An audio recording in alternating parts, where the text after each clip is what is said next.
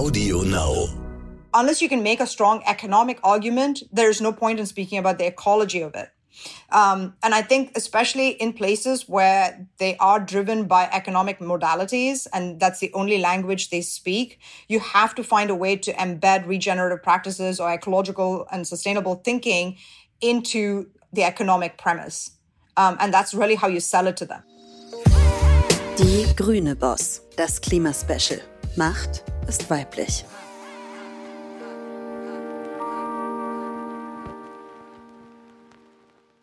My name's Asher Jay, and I am a polymath, so I do multiple things for a living. But to start off, I'm the CEO and founder of my own tech company.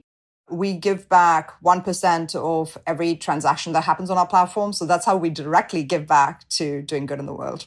When I wake up every day, it starts up with something small. It could be as simple as not mowing my lawn every day in Montana and allowing for endemic grasses to flourish uh, and not uh, trying to spray fungicide and remove every form of mushroom that could sprout out in your backyard.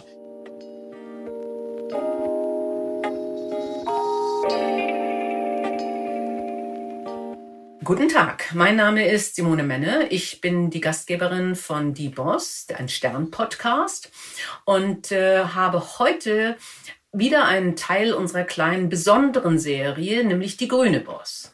Ähm, wie Sie wissen, starten wir regelmäßig auch Gespräche, wo es um Umwelt und um äh, unsere Klimaerwärmung geht. Und äh, ich lade besondere Damen ein, die sich äh, kümmern, ganz besonders kümmern um das Thema Umwelt. Heute habe ich äh, eine sehr internationale Dame und deswegen äh, gehe ich jetzt auf Englisch über.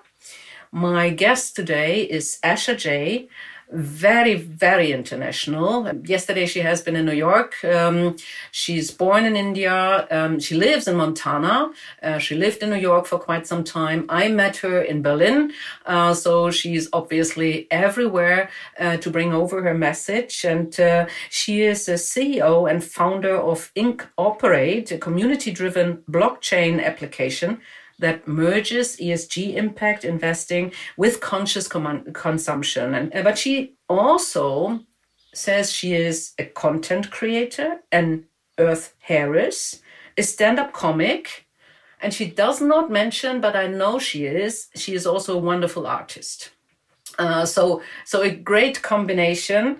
You were born in India. You lived a long time in New York. You are now living in Montana. You are traveling a lot. So, what is your home? What, where, where is home? Is it Montana? no, I've been there for the last year. I'm actually moving right now to Los Angeles. Um, oh so, no! yeah. I was, I was just, I was just thinking. Okay, now you have a farm, lots of animals, and uh, do lawn mowing in the correct environmental way. So you go to Los Angeles of all cities. um, yeah, uh, it's definitely interesting. But I I go where I feel called. And so I was literally asking this question to myself just yesterday. Where do I feel a sense of home and belonging? And I don't think I have a sense of home.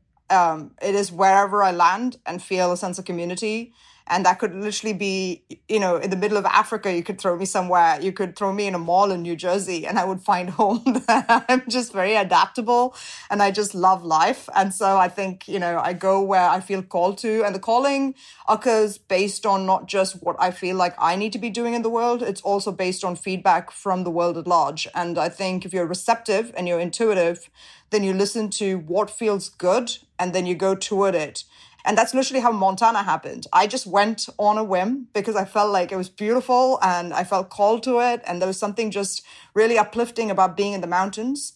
And I went there with no idea of what I was in for. Everybody said, you know, that I was basically falling off the edge of the planet. and anyone who lives in a city thinks Montana is just super obscure. Um, but when I went there, I wound up starting a tech company. I met all the right people to start a tech company. And I don't think it would have happened in New York because New York is so distracting. I would have gotten called into a thousand different directions and would not have taken the time to truly consolidate and figure out what about what I do that I want to scale and find expression for in a global capacity. Um, that level that of clarity. What, that is yeah came through yeah, in, that, in that is Montana. really interesting because uh, you know, as you said, uh, you expect the contrary. Uh, so I would have said, okay, you may go to Los Angeles to do a tech company, and you go to Montana uh, because you think uh, there I can live my environmental protection. So why is Los Angeles calling now? Because there's a lot of sustainable brands there. There is a, a, a very a predisposed mentality around trying to mitigate or stand up for social and environmental concerns in the world, to speak out for them.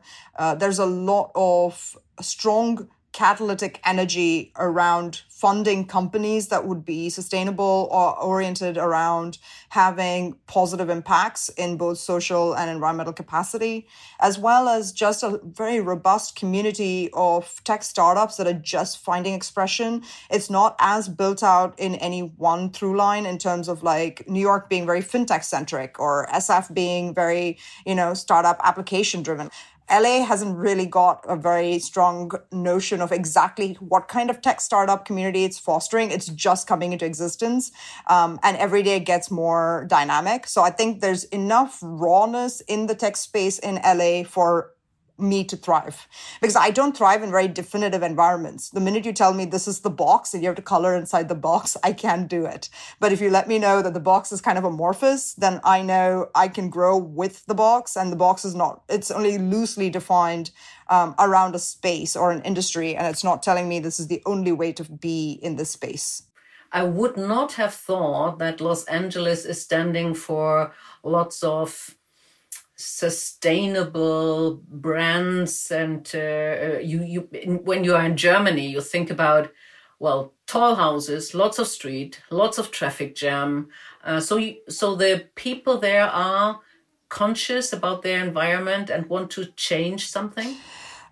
I would say California is wired that way Okay. Now, every place that you go to, there's going to be good, bad, and ugly, right? And so LA does have, like you said, traffic jams. Apparently, a friend of mine in LA wrote me yesterday and she said, You're going to be in for a whole new world of pain when you look at the fact that legislation in LA County and in California is passed around prioritizing cars. So they actually cull wildlife around the premise of if we can allow for more cars to not get into, you know, point of collisions with wildlife, then then we need to mitigate that by killing wildlife. So um, to reduce impact collisions with wildlife, they're diminishing wildlife biodiversity in those spaces, which is really quite tragic. Um, now in Montana, it happens in other ways. People just go and cull. If you have a gun, you can go shoot anything in your backyard, you know, and like, yeah. there's just different forms of violence and ignorance globally right now. I think it's a matter of picking and choosing. And the same thing with Montana too. Like while I've been here, my voice has made a difference, but I don't think it's made a difference on an individual level, like with one to one connections, where I've seen mm-hmm. people who you would meet and think, oh my God, that is a person who's never going to get it because they're so far pol- polarized to one extreme um, of bias, right? Which is along the lines of whether it's being incredibly conservative or, you know, they, they're pro guns to such an extent that they're never going to understand how to be compassionate. Um, whatever sort of stereotypes you can place around those, those narrative arcs that we consider a certain type of people, it's easy to write people off. But if you are open and converse with them, then you're able to reach them based on where they're at without judgment, in which case you're not condemning them for being how they are. You're completely accepting of them. And in relating to them and giving them respect, you're creating a dialogue and you're slowly allowing them to assimilate you at a pace that feels congruous to their own configuration. And I've literally had people who think very differently from me politically um, I'm literally the most like kumbaya, love everything, love and life for everyone kind of human mm. being. So incredibly liberal, incredibly left, you know.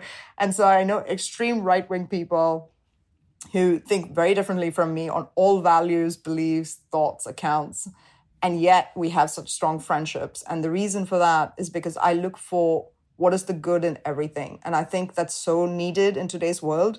It's so easy to judge and say and condemn and then say that this is the only way they're going to be and then walk away from it. But all you're creating is more of them versus you instead of assimilating a oneness of reality which includes them and you whether you like it or not you know? No i, I which I fully understand because I'm I'm living in the north of Germany and we have a lot of farming here uh, and a lot of fishing uh, and uh, the farmers and the fishers uh, they are saying, well, we, we have to use chemicals to just get uh, most out of our land, or we have to fish a lot of uh, uh, fish to, to make our life. And at the same time, environmentalists are telling them, no, you shouldn't, because then you will not have the fish in some, some years. And uh, so we have to, and I think that is part how you understand your role to get out of our bubble and convince others. Let's talk a little bit how you came to that, uh, because uh, actually um, the, the first thing I read was that you worked for National Geographic, that you had uh, that you were in Africa, that you had uh, meetings with lions and elephants, and you had a very spectacular action on on Times Square uh, where uh, more than a million people just had a look at your uh, um, installation or your your your film with an elephant. So how does your art fit into whole all that? Uh, for me, sometimes I just have like these clear visions of how an issue is unfolding or a solution set needs to get deployed. And so when I have these sort of clear visions of what the exact core um, nexus of a concern is, it comes alive as a composition, whether that's an animation, whether it's a sculpture, whether it's design, art, um, or a campaign image. Uh, that's how it comes about. And then when I put it out there, it gets very easily assimilated, and a lot of people share it, a lot of people use it. Um, or it gets commissioned to be used by a specific brand or nonprofit because it very effectively communicates and champions the message that needs to be relayed urgently to help people come to that understanding. Um, and the way I do it is to put you know, sort of in a very sparse way, the contrast between what is and what isn't, and allowing people to understand it by working out the image. But I don't do art. And the reason I say I don't do art is because art can be subjective. If you see a painting, you can come away from it feeling completely different, thinking about completely different things than me seeing a painting, right?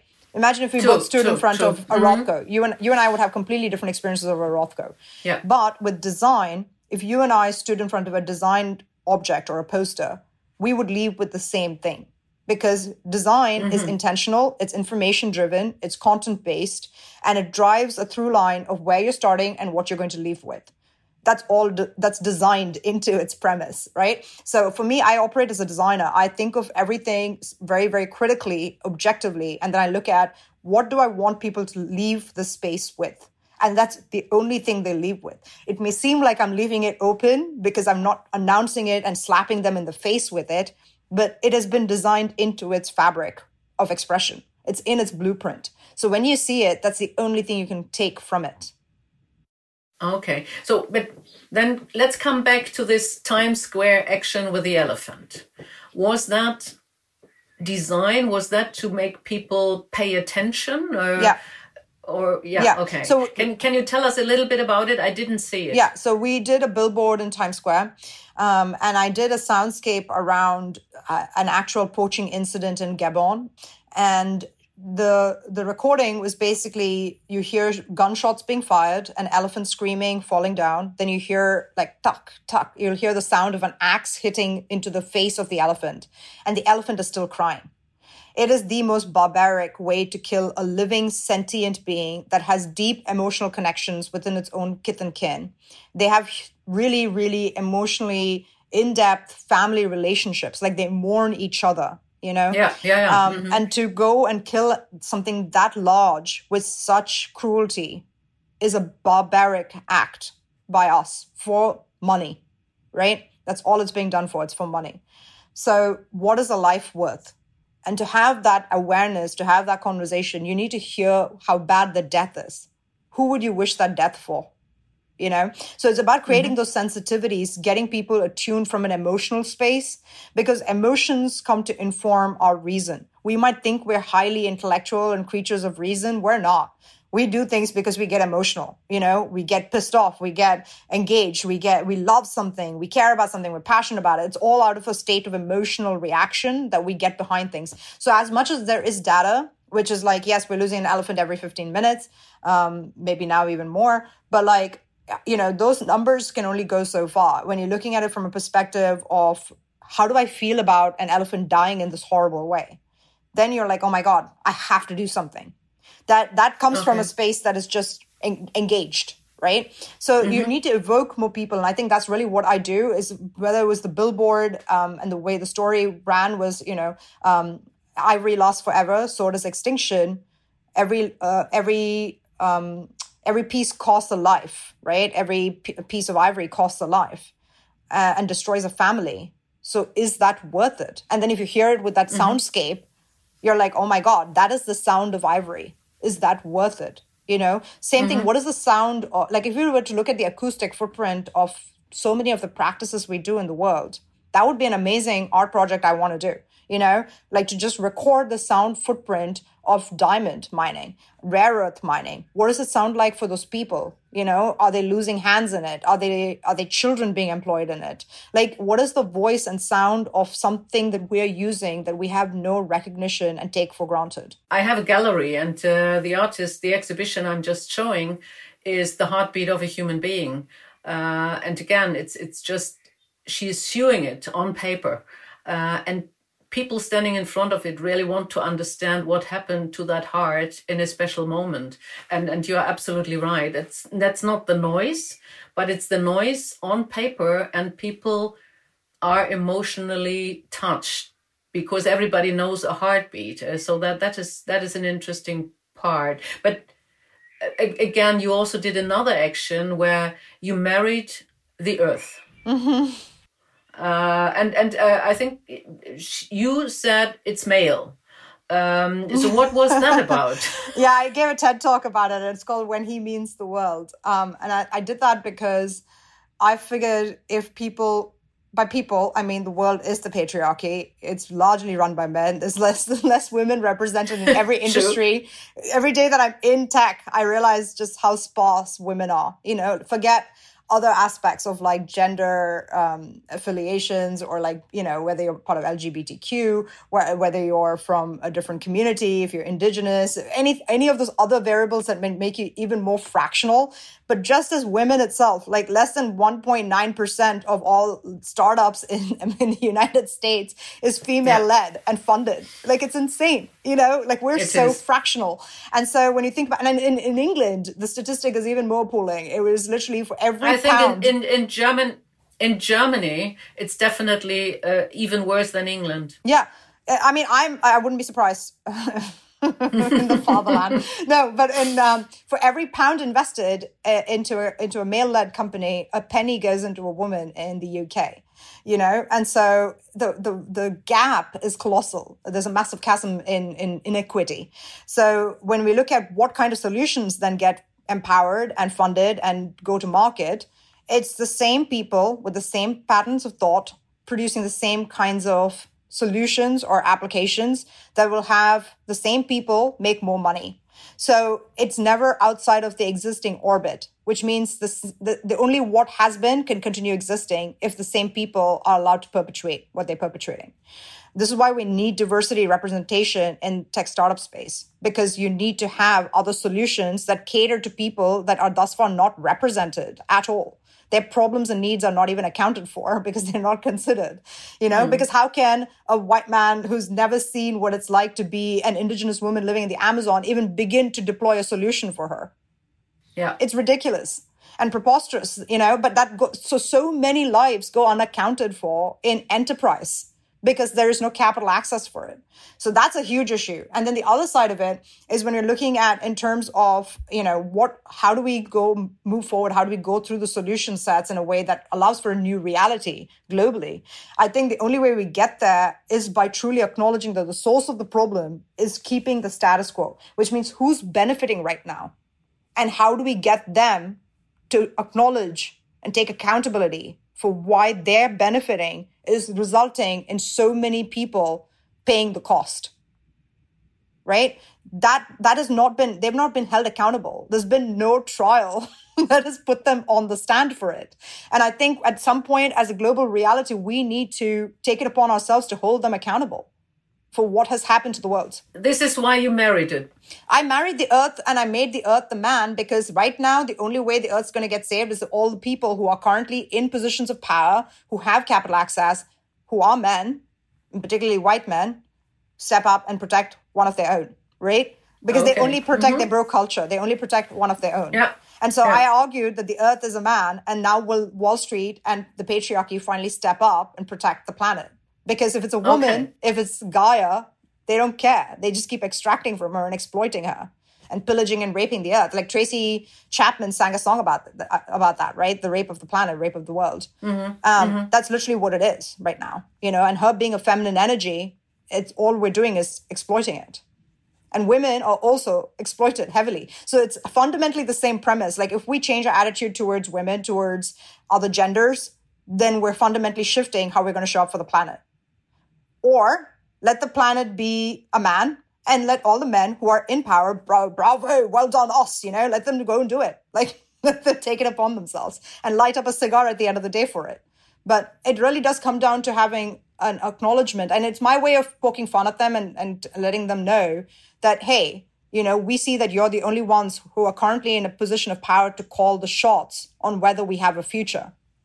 Yeah. And it's not fair, but that's where society has allowed you to get. Um, so you you you went to meet lions and elephants because of that, or were the lions and elephants before you had the idea? No, uh, no I mean the idea would come through um, I, it happened both ways. Sometimes it would be because they brought me out into the field. I'd be in the front lines and meeting with the local tribes, meeting with the poachers, meeting with you know um, the bush uh, bush living, you know whoever is actually out in the bush, like in terms of foot uh, foot soldiers on the ground or boots on the ground. Um, you would the more you meet people who you think would be both in the opposition aspect and in the pro aspect, the more you can find where the the solution sets are. Um, so you sometimes have to meet people that you may not see eye to eye with, uh, you know. So I think it's mm-hmm. it is about having those conflict perspectives assimilated early on because you then you're not surprised by them later on so how can you go and engage them positively so in places you know we'd go and talk to people who are poaching and say what if we offered you a different revenue stream which actually could even work with the farmer conversation that you're talking about like in your own backyard right? In north germany when you when environmentalists are going and speaking with the farmers instead of telling them what they're doing is wrong what what are the farmers actually trying to do? They're trying to make money okay? They have mm-hmm. x amount of land which can only do X amount of yield and generate X amount of revenue proportionate to the amount of yield can, that can be generated given market conditions, which is to say, what is the price for the crop and how is that going to v- go through variance based on either drought or scarcities or shortages or market fluctuations. So if we look at all of those variables and say, yes we this is we've studied the market is going in, the, in this direction but if you assimilate the following regenerative practices your farm will be available and producing longer and perhaps yielding more and therefore and also be marketed under a different label right? It could be organic it could be all these other labels that have a higher price point that it could fetch. Therefore here's your benefits from going in this direction. Here's how much more revenue you would make. So unless you can make a strong economic argument there's no point in speaking about the ecology of it um, and I think, especially in places where they are driven by economic modalities and that's the only language they speak, you have to find a way to embed regenerative practices or ecological and sustainable thinking into the economic premise. Um, and that's really how you sell it to them. Um, so, you okay. know, so with the poachers, for instance, we would be like, you know, if you were to work in ecotourism, you would actually, as a guide, you would make more money and be able to provide more for for your family. But also beyond that, because you're doing this, we will also see a growth in the following infrastructure in your area, including not limited to hospital, school, and other basic amenities that you've thus far never had access to. So, if you want to see community development and stewardship, you would stop doing this one thing that is only benefiting you, and you would do the thing that not only benefits you, but everybody in your community. Now, is that something you want to get behind? That makes more economic sense to that person, and therefore they get behind it. Not because they give a shit about, oh, sorry, not because they suddenly care about elephants or rhinos or anything else, right? It's Oh, because, okay. I mean, it could be. There's always people who genuinely care and want to protect something because they love it. But there's also a vast majority of people who may never care. But how can we get them to care in a language that makes sense to them? That's how we can look at this. and sometimes sometimes they cannot afford to care Yes. if they do not yeah if they if they do not have anything to to eat Yes. Uh, so so so your task is to educate users as well as other stakeholders to find an environmental best better solution and um, with an interesting thing very often i hear that growth and environment or ecological behavior does not work together.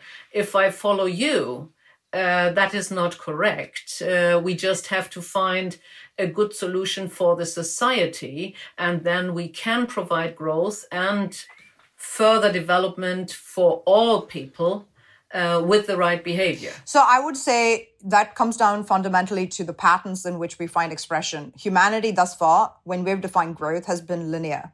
Nature is very cyclical. Everything that happens loops back on itself. Waste becomes regenerative. Everything becomes valuable and is a resource. Nothing is ever just cast aside and is outside of the system of being, right? if we emulate the same thing, then it's evolutionary. It's going to keep iterating on itself without causing fallouts and waste that falls outside of the system. The system has to be entirely self-contained.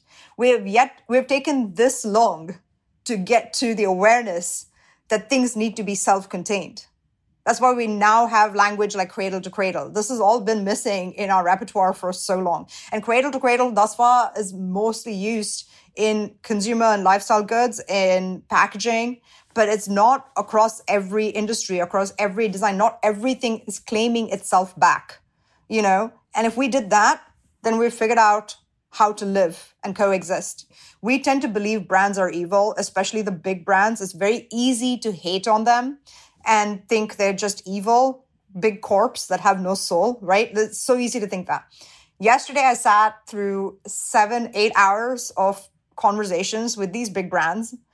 And it's amazing the amount of innovation they're trying to support in the world, how many solutions they're actually trying to fund and deploy, and what they do want to realize. Now, because they're so big, it's hard for them to scale back the negative impact in real time while deploying the positive impact. So it might seem like a guns and butter trade off, which I often point out, you know. Um, and I do think there's some merit to that because I like I don't think, for instance, my company would survive in the existing car- economic paradigm. Like we have to change the way we're currently doing things in order for me to have positive expression through what I'm trying to do. Uh, otherwise, it's just feeding into the same nonsense, right? It's feeding into the same sort of one hand is doing good in the world, the other hand is doing bad in the world. Um, so instead of doing that mechanism, if you really want to do consistent good, then we have to be willing to embrace some pain point. Now, the reason why there's a guns and butter trade off is because pain point is not something anybody wants to experience. You know, then board members start questioning you. Um, then you have like, you know, your stakeholders, your shareholders being like, oh, I'm not benefiting from this. So the minute, especially from a capital perspective, if it's not revenue generating and it's going to hit the bottom line, everybody becomes super paranoid. Nobody wants to participate in that. Right. But growing pain when you're transforming as an individual, have you ever gone through a period in your life where you've really come out of it so different? You see differently, you, you are different from it, and not gone through serious pain. It's painful to let go of what is, right? How you have been, who you have been. It doesn't happen la di da, I'm happy, tomorrow I'm just going to be different. Nobody just wants to wake up and be different. We become different because something beyond us is happening to us that fundamentally shifts us out of where we are right? I, I, I fully agree. And uh, actually, you know, I have been the CFO of an airline. Uh, and uh, I still believe that people need to meet each other and fly. Uh, and this is why I think uh, we should uh, invest, and I am invested in sustainable fuel. Uh, I'm also in the board of a company who does construction, and they strongly believe in healthy and smart building mm-hmm. using AI to really now save energy and think that can be a win win situation because, of course, people living in that house use less energy. That is good for the environment, but it can also be good business for this company. So I, I fully believe. Uh, and, and you're absolutely right. But uh, when I see some environmentalists, they really want us to not fly anymore, not eat cattle anymore. Uh, so we, we have to argue with them, and you have to argue with them too, right? Mm-hmm. So I would say, you know, when we come into sweeping solutions that push things to a grind halt without that, so that again is the same situation as with with the farmers. When you say something, you should not do this anymore what should I be doing? You know, is that an adoptable solution that's viable? Like the problem is a lot of the time people say these sweeping generalizations, you can't do this anymore without giving you a viable alternative. And it's just not feasible. You can't like I I, I genuinely care about this planet and I fly a lot. I wish I didn't have to, but it's not the same. If you're not in person for a meeting, if you're not connecting, we are human beings. We need to relate in person. You know, during COVID, I think that became super apparent. Like, as much as Zoom and stuff is great, being in person yeah. is exponentially better. And so, like, I do need to be present for the kind of connections and conversations I'm having. I do have to be present for my investor relationships. Be- being present is important because it is you making the time to honor and be available to another to reach the same end goal. Um, so I think that requires some level of intentionality and directionality. Absolutely. Yeah. And, and I think when people tell you you can't fly anymore, you can't do this anymore, you can't eat meat anymore, first of all, it's not viable for overnight translation, right? Because tomorrow morning, what's going to happen to all the cows? And where are they going to go? What are the ranchers going to do? How are they going to earn money from it? You know, if that's been their livelihood their whole lives. What is the next step? You can't just come to a grind halt because we've been going in this way for so long. So we have to have slow transition routes into something different. I'm not saying they're wrong. I'm not saying the environmentalists are wrong because we have hit serious, like critical tipping points in our carrying capacity as a planet we cannot do business as usual and continue as usual. We have to change in a very big way. But it has to be done intelligently. And the only way that that's feasible is through technology. Like yesterday, I saw an amazing new startup that's come out. Um, forget the name, but they work with a, a type of fly. Uh, forget the fly name as well, but they work with the type of fly. Um, it, it, just, just to tell you that the larvae of that fly it's a black something or the other fly. But that larvae of the fly is an it's an excellent protein source that replaces, you know, both in terms of um, pet foods. It replaces a protein source for pet food, which is a huge industry that takes a lot of fish out of the ocean, that takes a lot of um, land space to grow animals on, that is being used for pet food. It's not even for human consumption. And then the other side of it is that they're using it now for even feeding livestock. So you know, I think every day people are innovating around new new solution sets that can be scalable and available across the world and offer a genuine alternative to what is being done the way it's being done. And maybe in the future we will be eating more insects, you know, and like that's something to consider. So it's interesting to see how slowly there's greater introduction of cricket powder into protein you know, when you're drinking protein shakes and stuff, cricket powder is huge in, in the US. I don't know how far it's been adopted in Europe yet, but you know, and it tastes pretty yummy. I've had crickets. I don't, I find them pretty like nutty and delicious. um, and I've gone to a lot of these insect eating parties just to see what the future could be like, right? Um, I would say mealworms taste very gummy and they taste kind of like oatmeal. Um, I don't know. So like you can actually get used to a lot of things if you understand that that's where life could go but you're still getting the same nutrition and protein from it. I actually I had a team when I was living in London, and uh, I gave them for a team meeting insects uh, in lollipops. um, they were very very skeptical, but actually yes, it was absolutely okay. Der Klimafakt. So, uh, so in just we always do a, a, a climate fact also in that uh, in in our talks, and and we lost over half of the world's life uh, world's wildlife in the past 40 years. So obviously we have to be fast, yeah, right? Yeah. Um, so um, uh, how can we accelerate? Because the problem obviously with new technologies, and I strongly, strongly agree that there are so many great ideas. Uh, how do we come to this acceleration? How do we uh, um, can make it faster? So that's what I'm working on primarily through the blockchain platform. Um, it's to shift the values that we operate from. The reason the way the world is, it's more of a perception problem than it is the reality. You know, like right now, what remains can very easily be protected if we understand the fundamental premise that our life is not made better or enabled by us making more money.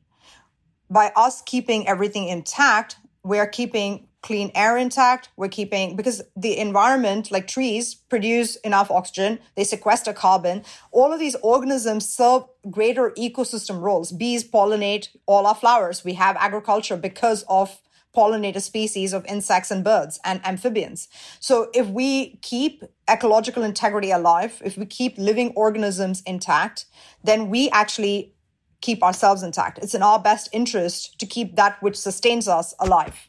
So if we operate from that perspective, then we understand that this is in our best interest. So we do it like it means our lives because it does versus thinking money means our lives. So that's a, just a shift in perspective, you know, and values. So you need to start valuing the things that actually matter in the tangible world. You know, people talk about the metaverse being the next state of delusion, but it's not the metaverse. Like we're already deluded. We think money is more important than the next living being. Like we don't even value the next human life more than we value money, which is insane. Tell us once more, what is your company doing? Because blockchain and environmental things also may be a contradiction. I think the way people have understood blockchain is at its very early expression. And I think that's when it was at its highest power consumption expression.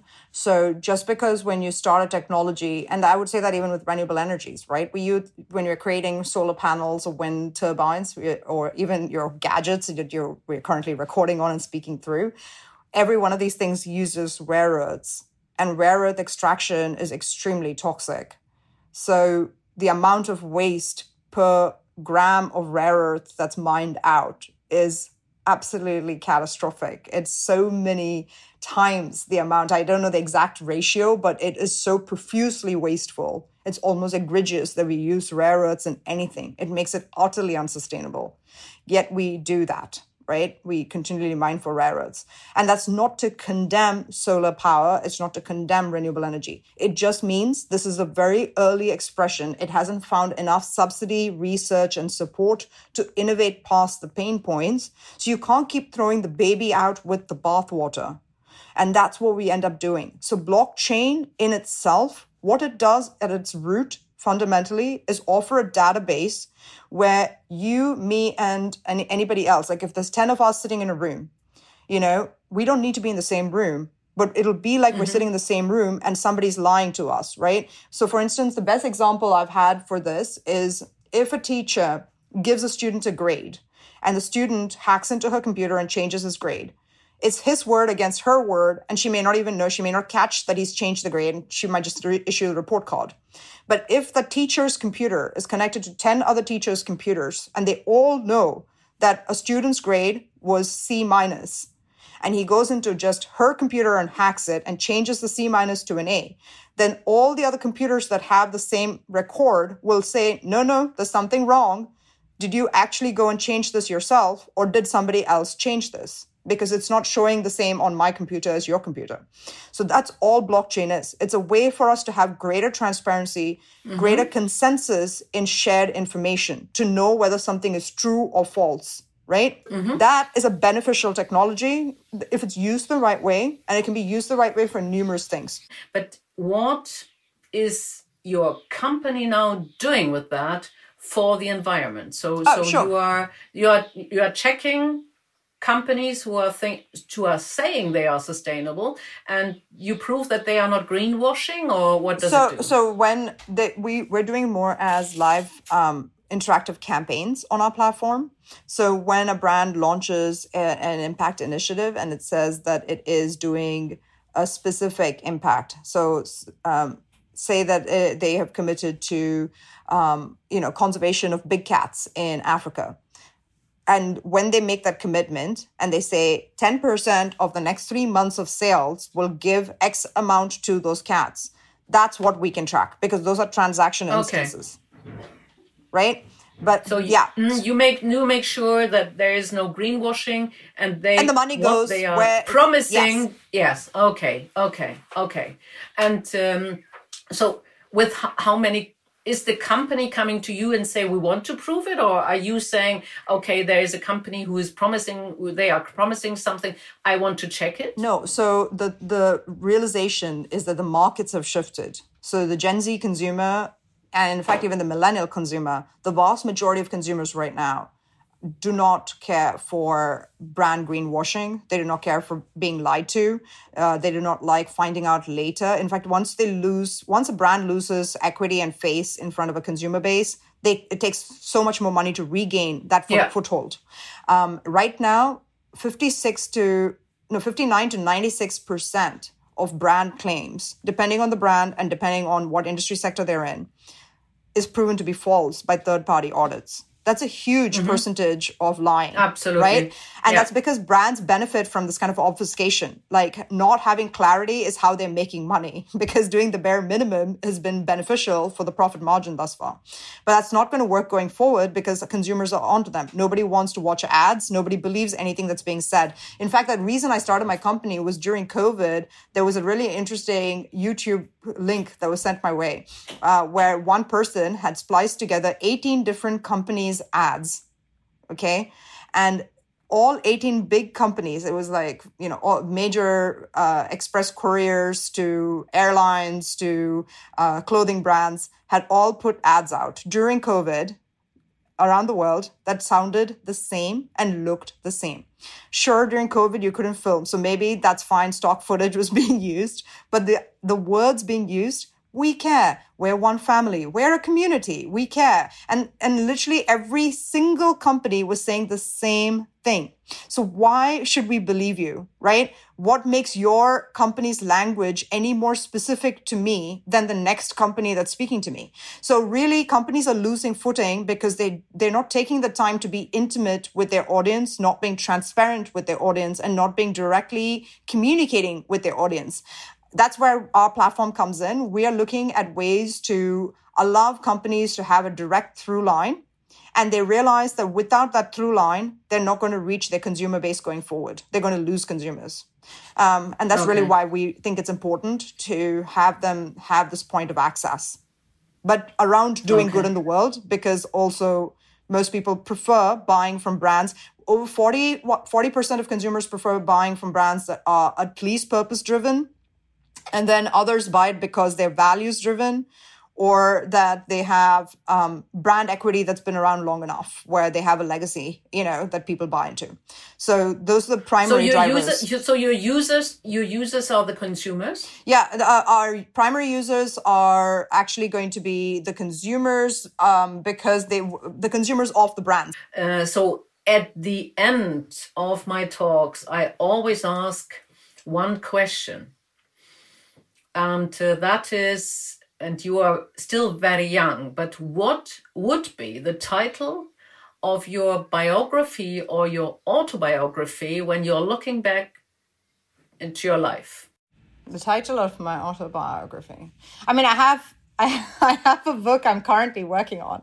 Um, but I oh, think. Oh, you have? Mm-hmm, okay. Yeah. Um, and uh, yeah, and it, it'll be out uh, hopefully in the coming year because I do think it's needed, um, partly because I think a lot of female entrepreneurs are constantly riddled in fear and in a state of questioning one's own self where you don't feel assured. You don't, you're always in doubt about mm-hmm. you. Um, so it's almost like, you know, when in doubt because okay. it's about how do you stay in that space of not knowing and how do you navigate the anxieties that come up during it because that's it's when you don't have support when you don't get capital access when everybody's saying no to you and people who have less than you in terms of a DAC less of a, a, company iteration, less traction, maybe even less revenue than you're generating, and they're getting funding just because they're a man, it's really quite disheartening, you know? And I can't tell you the number of female founders I speak to every day. We even have group meetings um, that where we connect and have conversations. And it literally comes to the fact that we do not know how to navigate past if the world tells you that you know you are not worth anything long enough then you come to believe it on some level within yourself too and i think how do you support people past that and through that so for me my my book would be about how i've navigated those moments um, and how i can impart that to others who are navigating those moments so the title would be when in doubt when in doubt Yeah. Okay. There was a Harvard study done as well, as well. I don't know if you looked that up, but there was a study done where men and women were given the same pitch deck and the same mm-hmm. material mm-hmm. to go yeah. and pitch in front of investors. And on every occasion, literally 73% of the pitches that got funding with the same material, word for word, same script, yeah. was men. And yeah. if you were an attractive man, that was to your benefit if you're an attractive woman, it's not to your benefit. It's what, yeah, absolutely. And and you get totally different uh, questions because oh, yeah. uh, female founders are always getting questions about risk and what yeah. would you do if it doesn't yeah, go. You have to, you have to justify every step of the way. Yeah. You existing is is in need of justification. Why do you exist? Why do you matter? You know. And then like with a man, it's like okay, so how in 10 years when you're already so successful, yeah, you're growing, it, yeah. yeah, yeah. What else mm-hmm. would you need at that point to become even bigger? Yeah. Like it's like they have the massive assumption of the fact that they're already going to be successful. So they only have to upsell and there's no reason to justify even one aspect. And I've seen men literally fellow like founders who are men who have gone into meetings with barely anything and come out of it with funding you know yeah. and i've seen women go with so much and get no funding. I'm just blown away by the disparity in the market space. For all that we talk about gender equality we are so backwards. I don't even think we're anywhere near where we think we are in terms of gender equality.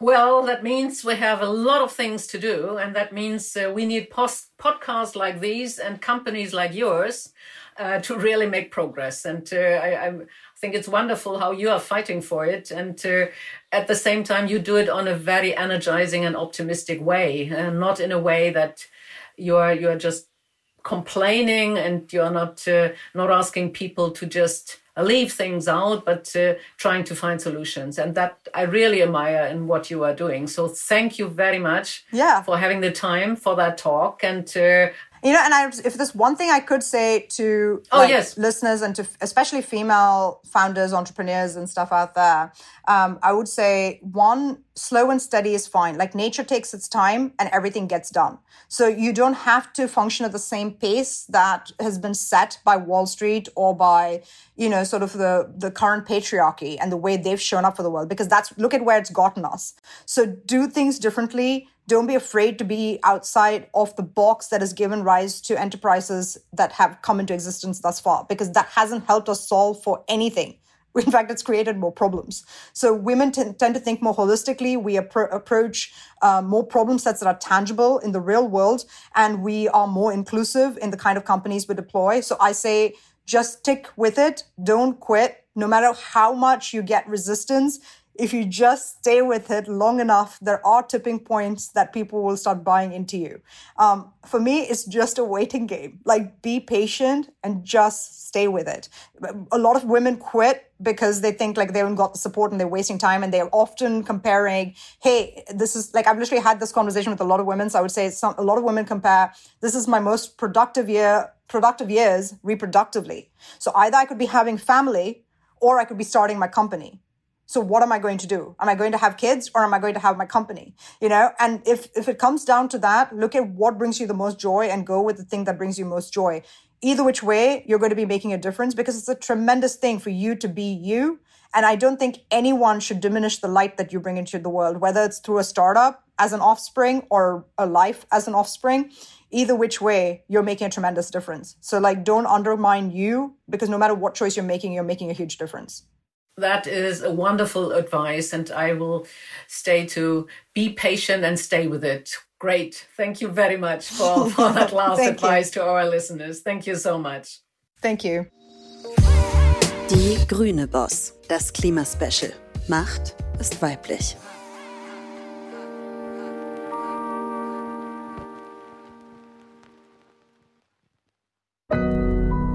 Audio Now.